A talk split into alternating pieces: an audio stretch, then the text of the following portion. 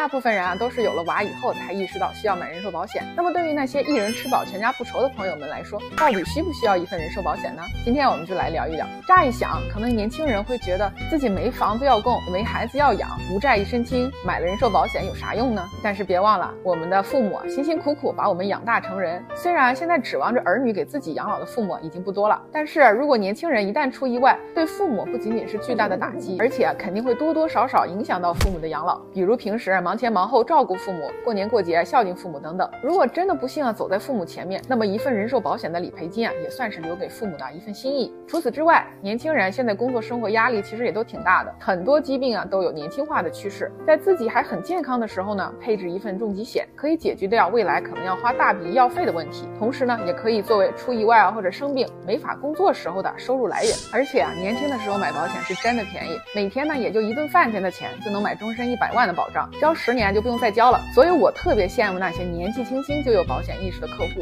我要是像他们一样，早早就买了保单，不仅保费便宜，估计现在啊我也已经付清保险了。你说每天啊一顿饭钱的事儿，既不会影响到你的生活质量，就算你拿这笔钱去投资呢，也不会让你大富大贵。但是买一份保险就可以让你的生活不被改变，真的是性价比超高。我们还有很多客户呢，是为了自己的成年子女啊出这笔保费，每年几千块钱，说实话，年轻人花掉也就花掉了，不如帮子女啊投到人寿保险里，让子女啊早点懂得爱与责任。等他们有保险意识之后呢，就更是会感激父母之爱子，则为之计深远。我是 Iris，关注我，教你买保险不踩坑。